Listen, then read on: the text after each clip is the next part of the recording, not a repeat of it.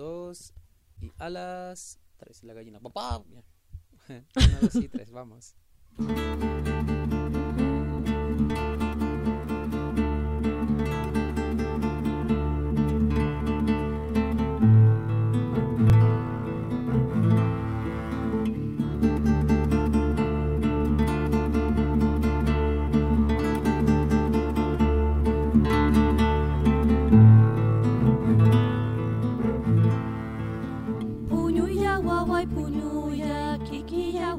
Kikija, tsamagrikuna kanika, mishtigrikuna kanika.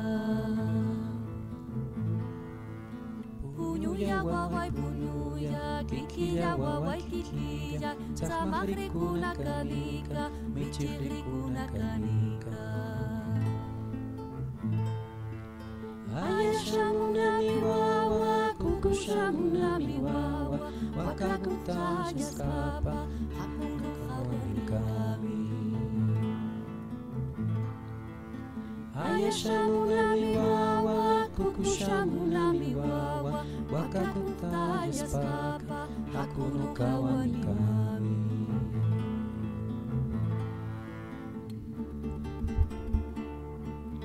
Esa. Tú. Tú. Muy bien. qué bonita canción, qué linda canción. Una canción inspiradora. Y creo que solamente queda, queda apreciar esta belleza de.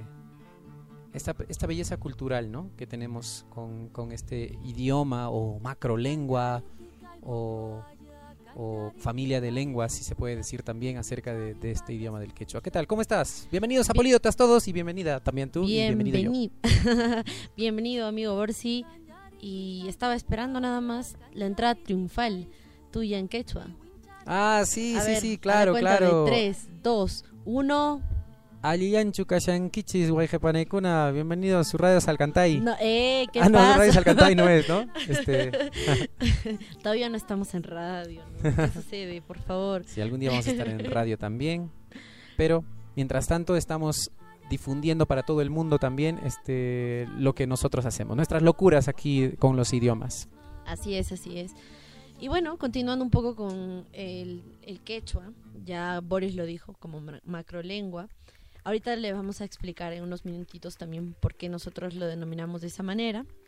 Pero bueno, retomando un poco lo del anterior capítulo, episodio, capítulo, estamos en novela o qué. Nada, del anterior episodio. Em, vamos a continuar hablando un poco acerca del quechua. Lo anterior fue una experiencia más como eh, de vida, ¿no? Un amigo comentándonos de mejor manera cómo él había aprendido. Entonces ahora más bien vamos a ser un poco más puntuales ah, en el aspecto gramatical, sin tener que pues darle mucho rodeo. No se asusten, tema. no os asustéis, no os vayáis, por favor, no se vayan. Porque vamos a entrar un poco en gramática, pero también no vamos a entrar de una forma muy, digamos, dura, ¿no? No es tan dura, sino como para podcast, como para lo que estás escuchando en este momento, sea Algo lo que estés suave, haciendo. suavetón. Sea que estés cocinando, sea que estés en el baño, bañándote eh, o tantas cosas. Exacto, exacto. Entonces, bueno, nada más como que... ¿Cómo es este queríamos idioma, ex- no? Queríamos un poco explicar primero esta canción. Boris en realidad me la ha mostrado recién hoy. Yo no la había escuchado, tengo que admitirlo. Eh, Puñu, Puñuya y Huawei. Entonces, mm, hemos encontrado de que hay varias versiones de esta canción y que bueno, está el autor está un poco en el anonimato. ¿Verdad, Boris? Cuéntanos, cuéntanos un poquito así como llegaste a la canción. Algunos consideran que esta canción es de origen ecuatoriano y es más, de hecho la, la versión que hemos intentado cantar ha sido una versión en quechua del norte, En quechua al parecer mm, más del norte o del Perú o bien quechua ecuatoriano o quechua, o quechua por allí, ¿sí? Por eso dice Shamun en lugar de Jamui, muy que es más por el sur. Pero es una variante del una variante del quechua o podríamos decir que es un idioma, incluso ellos le llaman quichua al quechua del norte. ¿no? Y ahí se han perdido varias, digamos, sonidos, no sé si perdido ha evolucionado de una manera diferente eh, la lengua. Entonces eh, es así. Y otra cosa con esto también es que sí, es al parecer un autor anónimo, una canción de cuna, aunque no se habrán dormido nuestros oyentes, pero Es una canción muy tierna, me ha encantado cuando, cuando la conocí y esta versión también tiene un son- unos sonidos misteriosos eh, que te adormecen y me encanta mucho. Me, enca- me encantó, me encantó. Bueno, esta versión es de Merian, solamente para los que quieren escucharla. Bueno, avisarles también de paso de que vamos a crear un- una playlist de polidiotas con todas las canciones que nosotros a veces recomendamos o adicionamos dentro de nuestro... Eso, serán, será, será una decirlo. playlist con muchos idiomas, canciones en muchos idiomas, eh, lo prometemos. Exacto. Y bueno, este es de, de Merian. Quería recalcar un poco al artista, ya que es peruana y que he visto que está tratando de difundir mucho la música en quechua, con sonidos un poco más latinoamericanos. Mm, Y bueno, hay que, hay que también un poco rescatar ujú, nuestra- a nuestros propios artistas. Así que claro. por ahí eh, quería mencionarle. El quechua es una lengua maravillosa. Eh, cada vez que diga el quechua, cada vez que diga es una lengua, realmente, realmente, si nos vamos a lo que, a lo que es, eh, no es solo una lengua, ¿no? Había mencionado que es una macrolengua o una familia de lenguas eh, muy relacionadas entre sí, claro. de tal manera que mm, entre ellas se pueden comprender en muchos casos y en otros no. Tenemos el quechua, por ejemplo, el llamado o las lenguas quechuas eh, centrales, que digamos que sería la rama más antigua del quechua, sí, que son eh, muchos, algunos piensan que el quechua nació en el Cusco, pero la verdad no es así. El, el quechua es eh, tenemos las quechuas, los quechuas centrales, que son los más evolucionados y al mismo tiempo los que son más difíciles de comprender por los quechuas periféricos, que son los del Cusco, los del sur o los del norte, ¿no? Ujú, En cambio, los del sur, tanto el quechua de Cusco, de Ayacucho o el de Bolivia son mucho más comprensibles entre sí. Incluso se pueden entender también algo mejor con los quechuas del norte, Del- del más allá, de, por Ecuador o por Amazonas, ¿no? Ahora los quechos del centro, tipo Junín, eh, este, ¿dónde más se quedan? A- Ancash y por allí. Esos quechuas son ya, mm, digamos que en términos lingüísticos serían más evolucionados y también hay mucha más divergencia entre ellos, incluso no se pueden comprender tanto.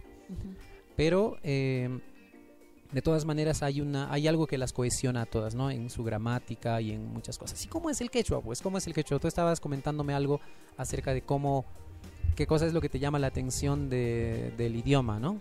Sí, sí, mira, este, la verdad es que algo que me parecía muy, muy loco en el quechua cuando empecé a aprender un poco, la verdad, como lo he comentado en el anterior episodio, es un idioma para mí muy complicado de aprender, ¿no?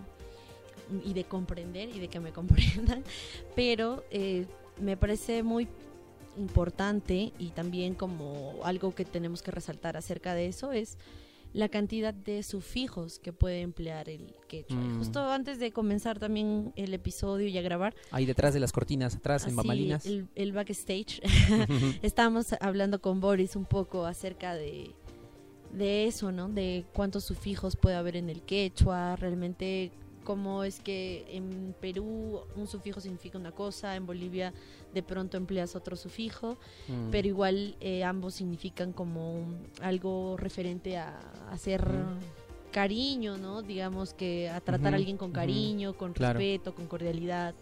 Sí, y ¿no? para cada uno de, de esos tratos hay un sufijo diferente, ¿no? Claro, y ahí para tal vez alguno que no esté muy familiarizado con ese término, ¿qué cosa es sufijo?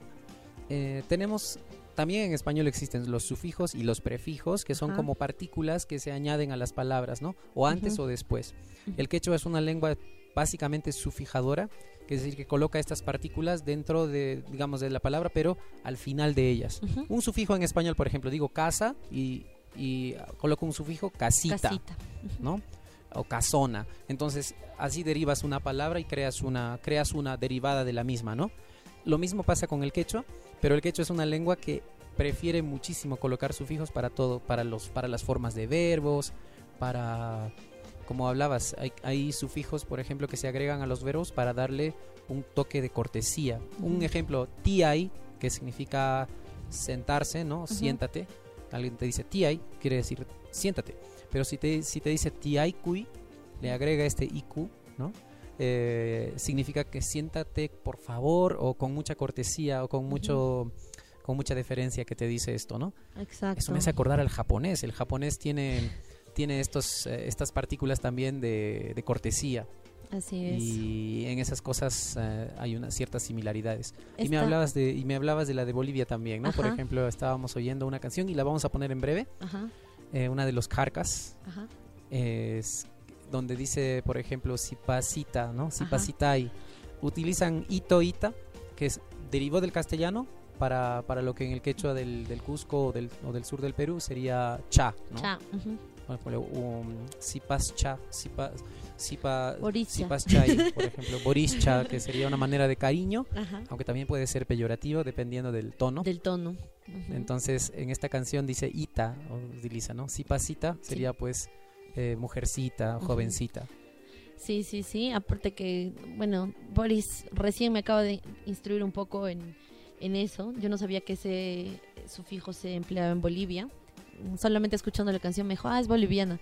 Entonces, muchas personas que ya son conocedoras del quechua, tanto de la parte del sur como un poco más del quechua de Ecuador, saben un poco de más que, que tal vez las personas que, que simplemente están recién comenzando en el idioma saben que hay ciertos sufijos que, digamos, solo se emplean en una zona o en otra. ¿no? Y justamente por eso es que es interesante, ¿no? Como dice Boris, es una macrolengua. No podemos tomarla como cualquier idioma, creo.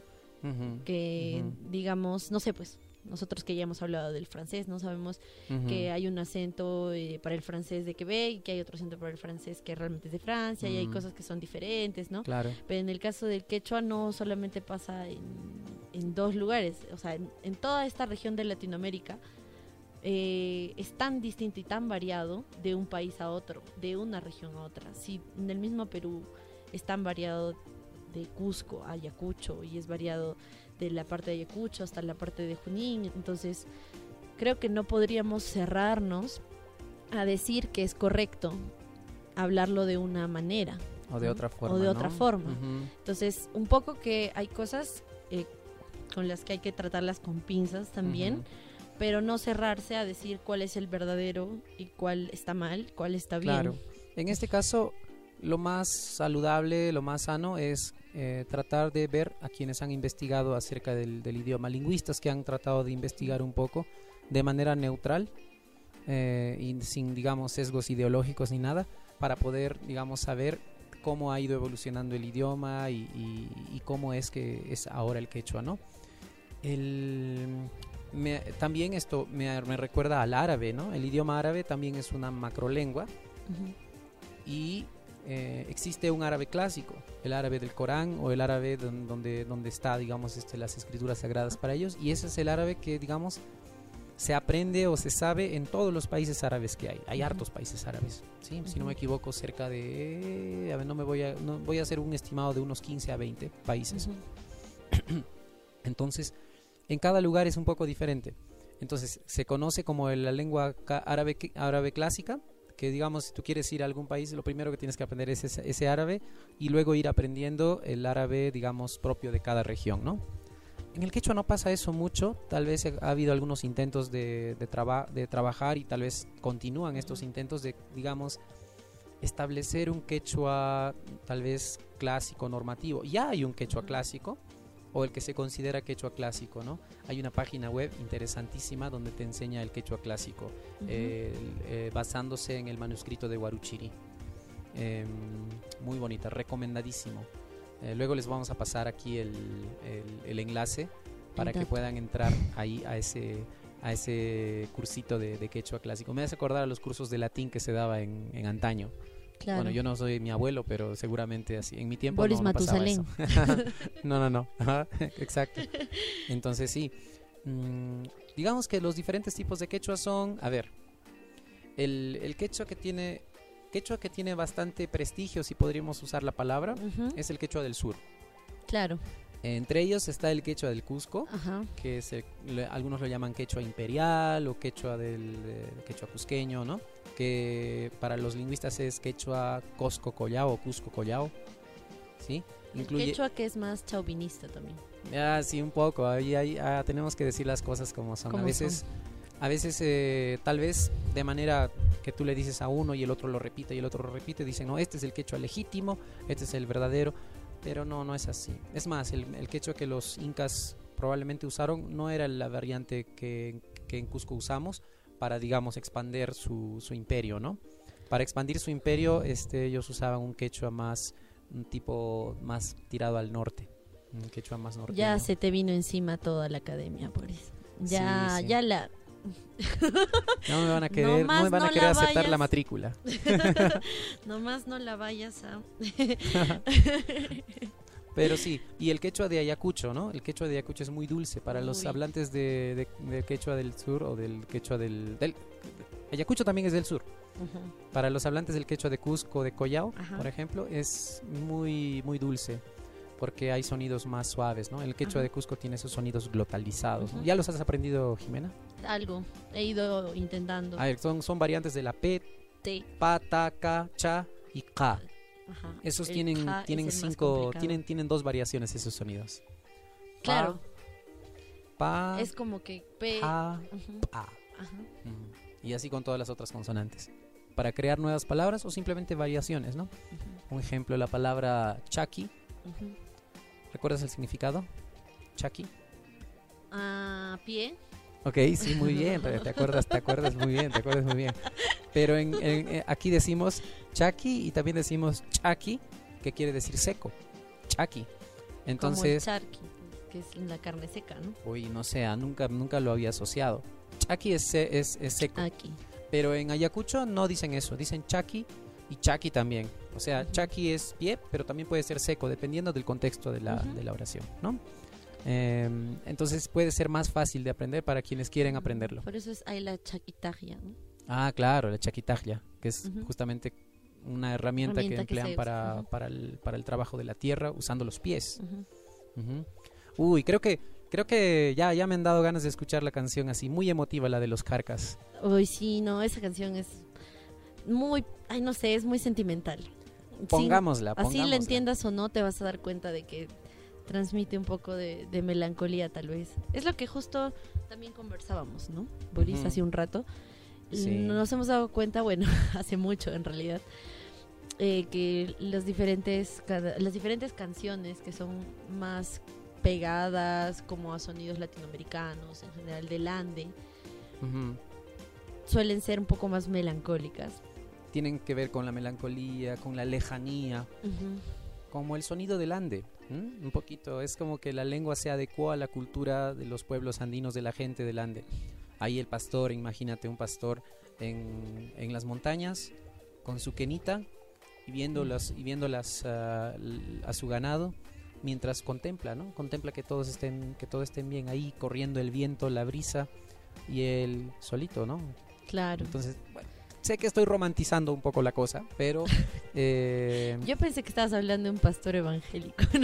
¿no? no, Dije otra vez Boris metiendo el tema. ya. no, no, no, no, estoy hablando de un pastor, de un pastor, de verdad, ya, ¿O No, qué? de un pastor. No, Entonces, está bien, está bien. No, pongamos pero la sí, canción entonces. Sí, sí lo pusiste así medio, medio me- melancólico. El contexto. Sí. Una sketchay de los carcas. Yo de le digo jarcas y tú le dices jarca. Carcas, ah, cierto. ¿Cuál es, cuál es el verdadero? Que nos lo digan los de la... que nos digan los, de la Academia Mayor. Ajá. Los queremos, no. los queremos. Yo quiero a todos. Ah, hay- hay una persona que admiro bastante que también se asoció. a- Saludos ahí a... Ya lo sabe, ya lo sabe. no quieres decir nombres. Mm, ya, está bien, está bien.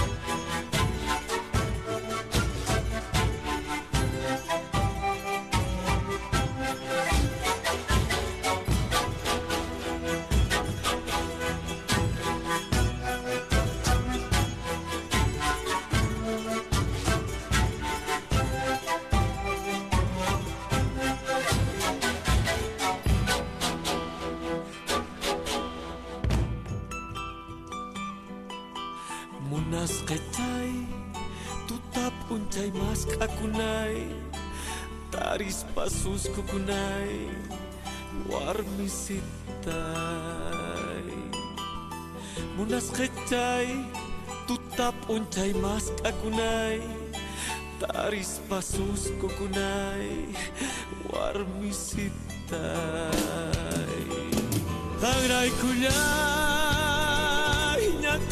bitay Songko kulyay sipasitay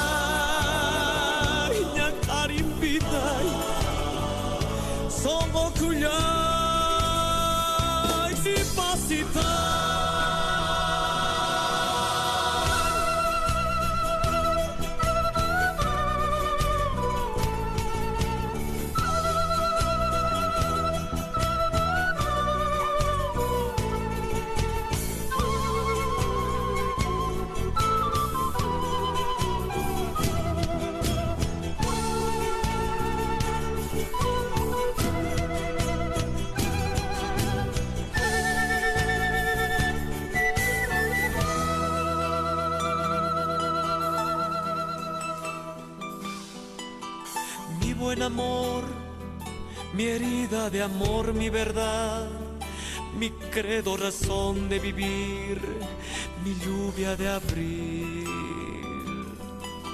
Mi buen amor, mi herida de amor, mi verdad, mi credo, razón de vivir, mi lluvia de abril.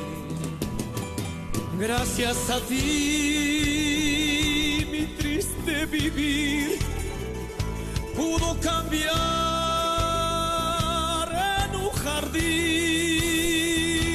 Gracias a ti, mi triste vivir pudo cambiar en un jardín.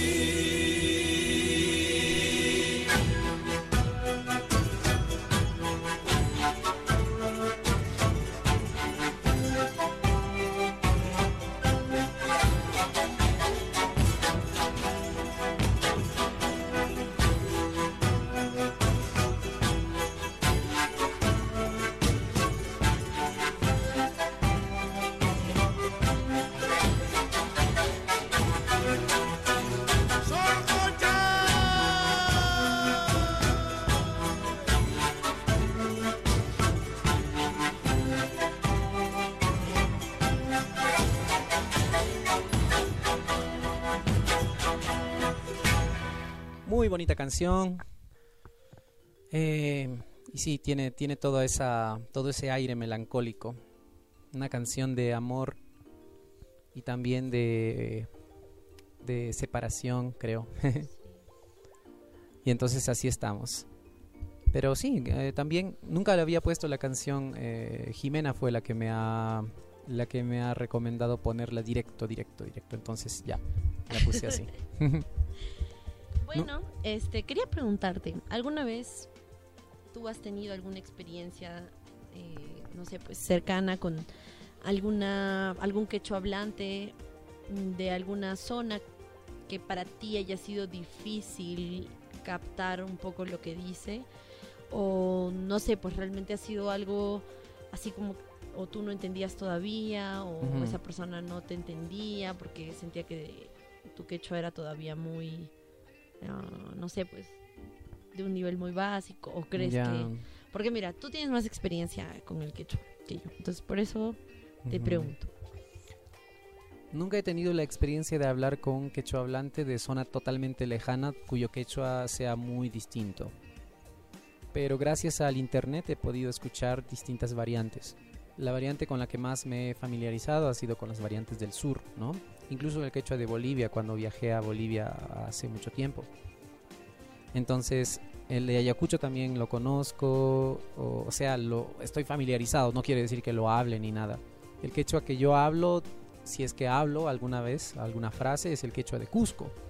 El quechua así, con sonidos fuertes y todo ello.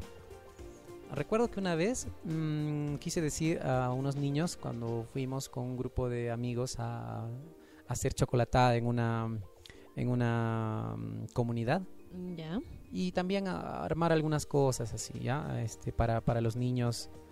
Entonces, eh, me parecía un poco brusco que dijeran upayay, upayay, para decir a los niños que se, que se, que se callen, upayaychis, para que se callen, ¿no? Porque Ujú. el profe estaba hablando, un profe. Ok. Entonces, upayay estaban diciendo la palabra. Y em, entonces, no sé, en ese tiempo estaba recién aprendiendo un poco, entonces dije upayakui.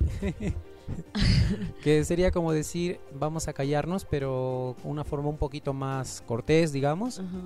Entonces, algunos me miraron, tal vez extrañados, porque esta forma de decir cállate tal vez no es muy común, Para ellos. claro.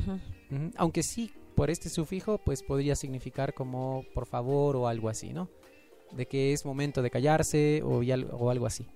Claro. Porque eso sería realmente si es que si es que lo si es que nos ponemos a pensar y hacemos uso de los sufijos en el quechua.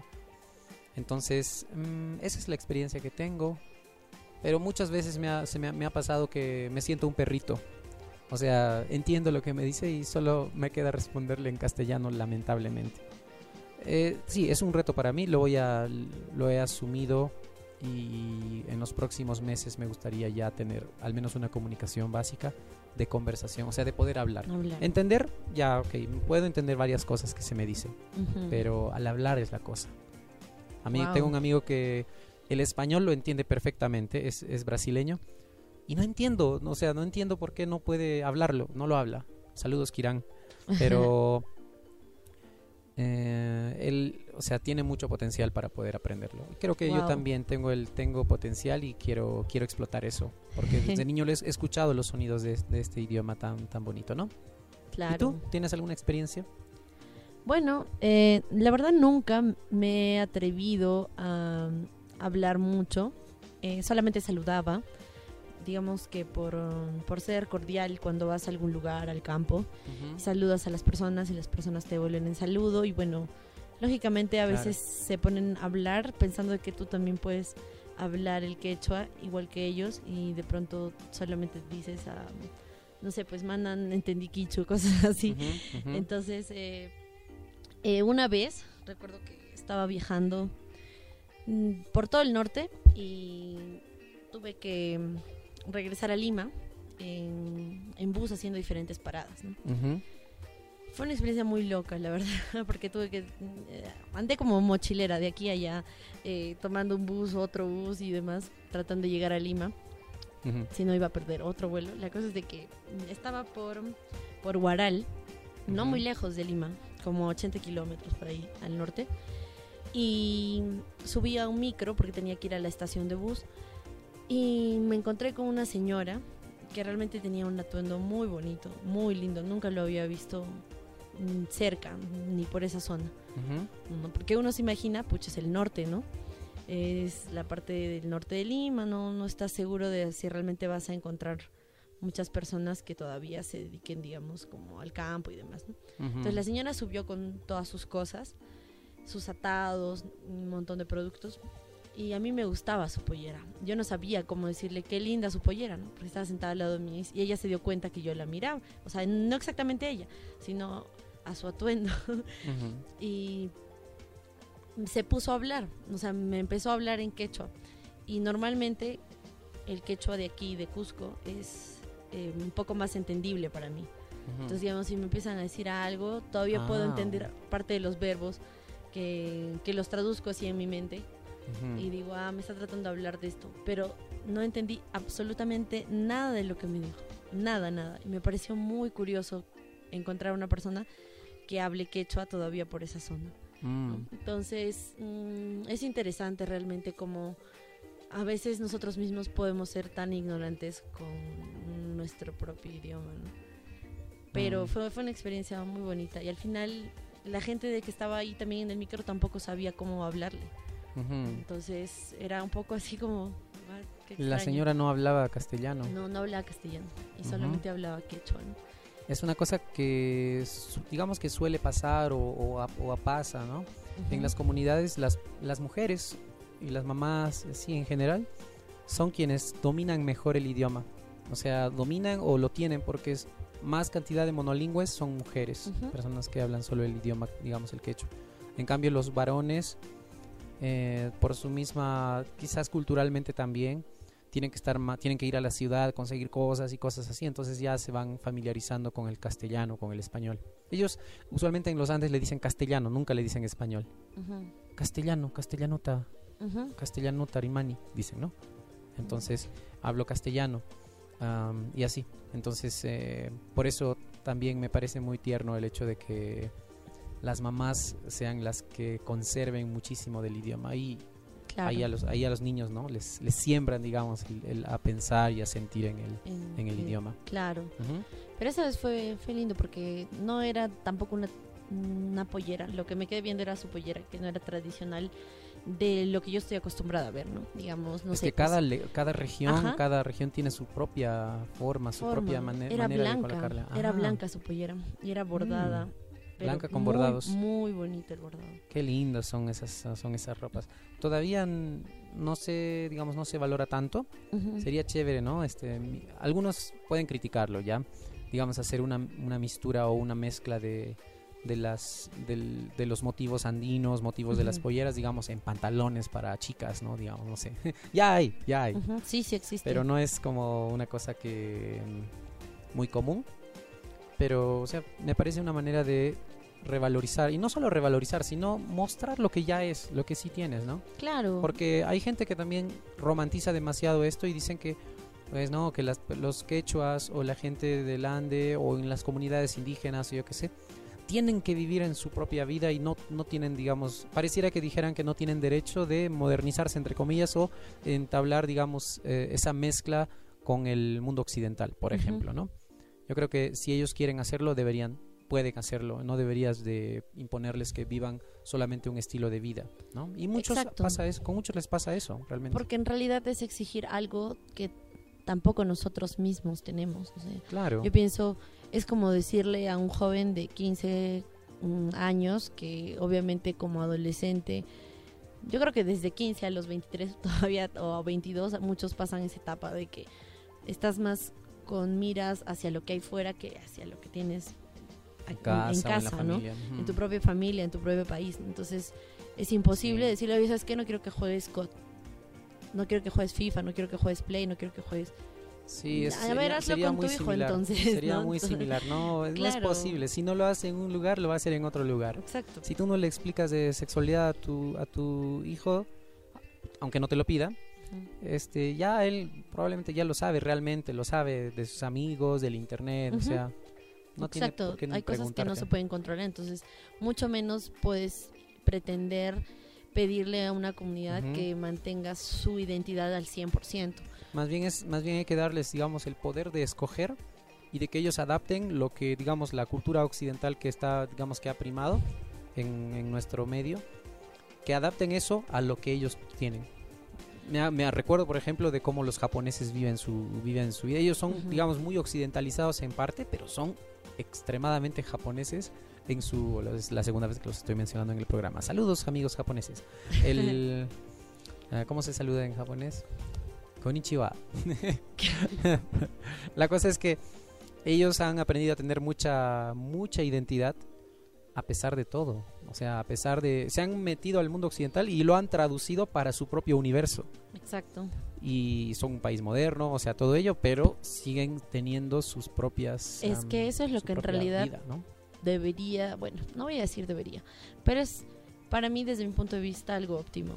Y Mm. pienso de que no se trata de prohibir al 100%, que no haya mezcla, porque de por sí ya somos una mezcla, pero lo que sí podemos hacer es prim- am, tener en cuenta que primar lo nuestro, o poner en primero lo nuestro, debería ser algo que, que sobresalga siempre. Y está bien, ¿no? O sea, yo creo que está bien, obviamente, que tú recibas del exterior un montón de cosas, en, en cultura, en tecnología, etc. Pero siempre teniendo en cuenta dónde estás ¿no?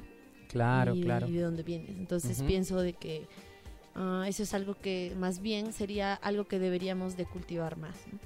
Mm, sin necesidad de tener que bloquear y decir un no a las cosas de afuera. Claro, claro. Exactamente.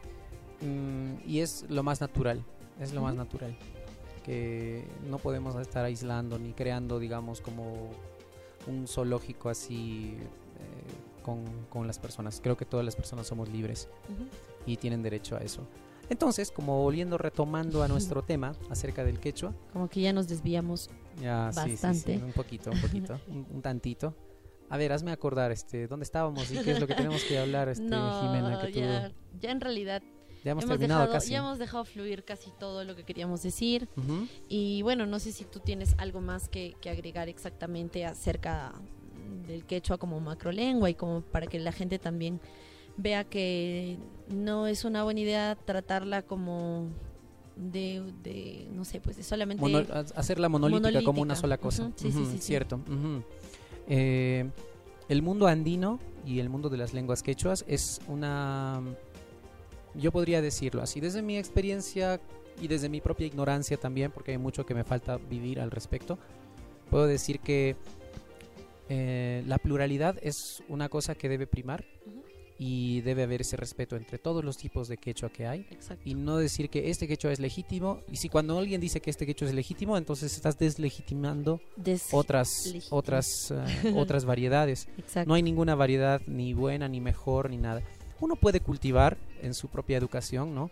Eh, teniendo un, digamos, así como en, en el castellano tratamos de cultivar nuestras palabras, mejorar nuestro vocabulario y eso está bien, pero eso no te va a hacer mejor que otra persona, para Así nada. es. Y, para los que quieren aprender el idioma quechua, eh, ¿cuál variedad aprender? La que les guste y tal vez las que, la que tengan más a la mano, no, no, está ningún, no hay ningún problema.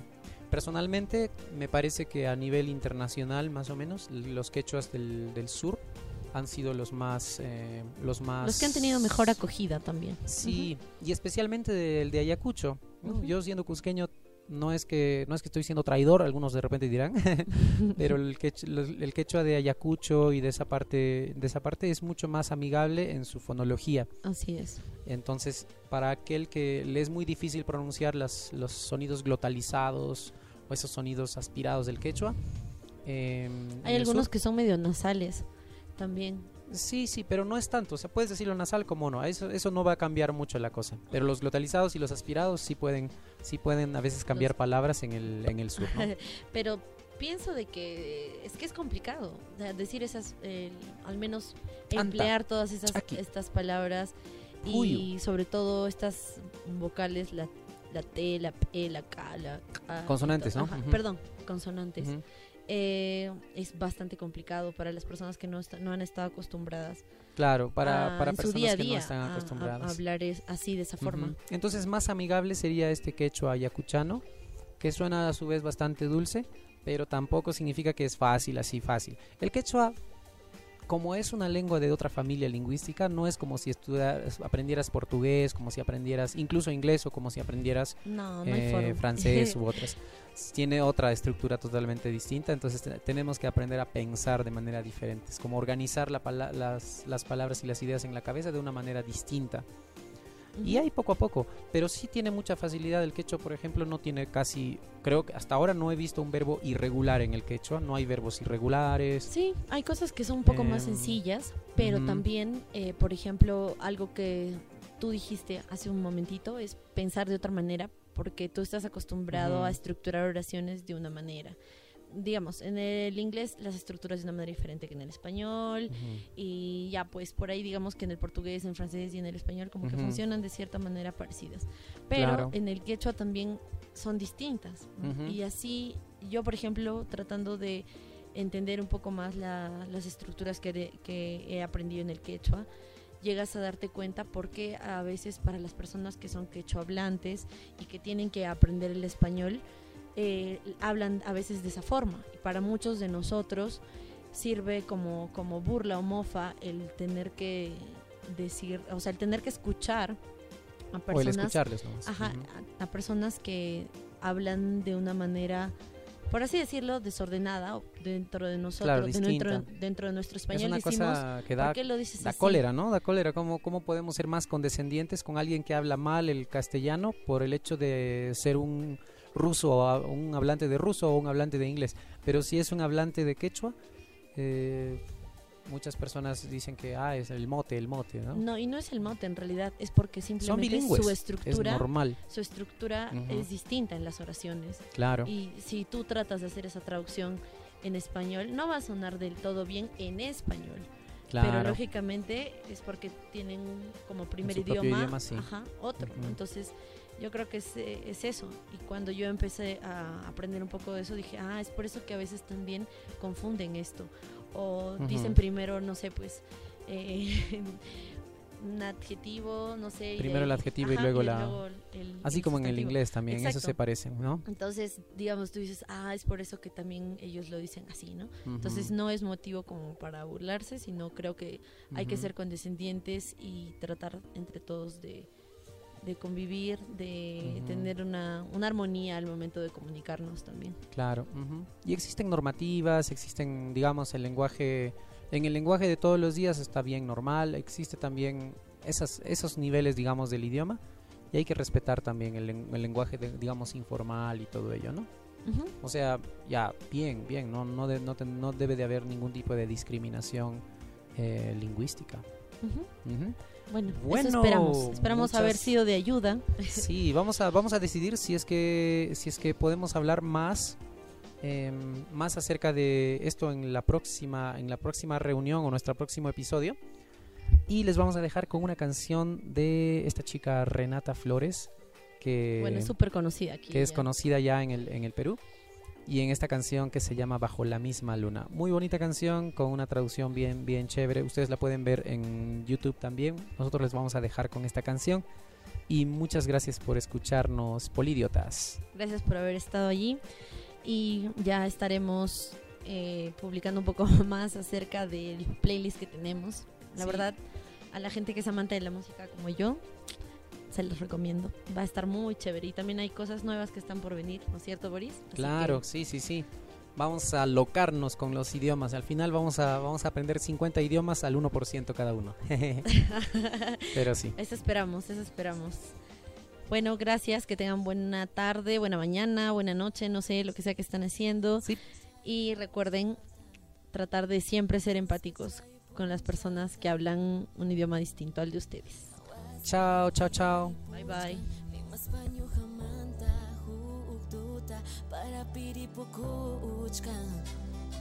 para piripukuchkan Hapachkan chichanki ayata Hapachkan chichanki ayata lepaskan jejak kiayatan Hawatkan jejak kiayatan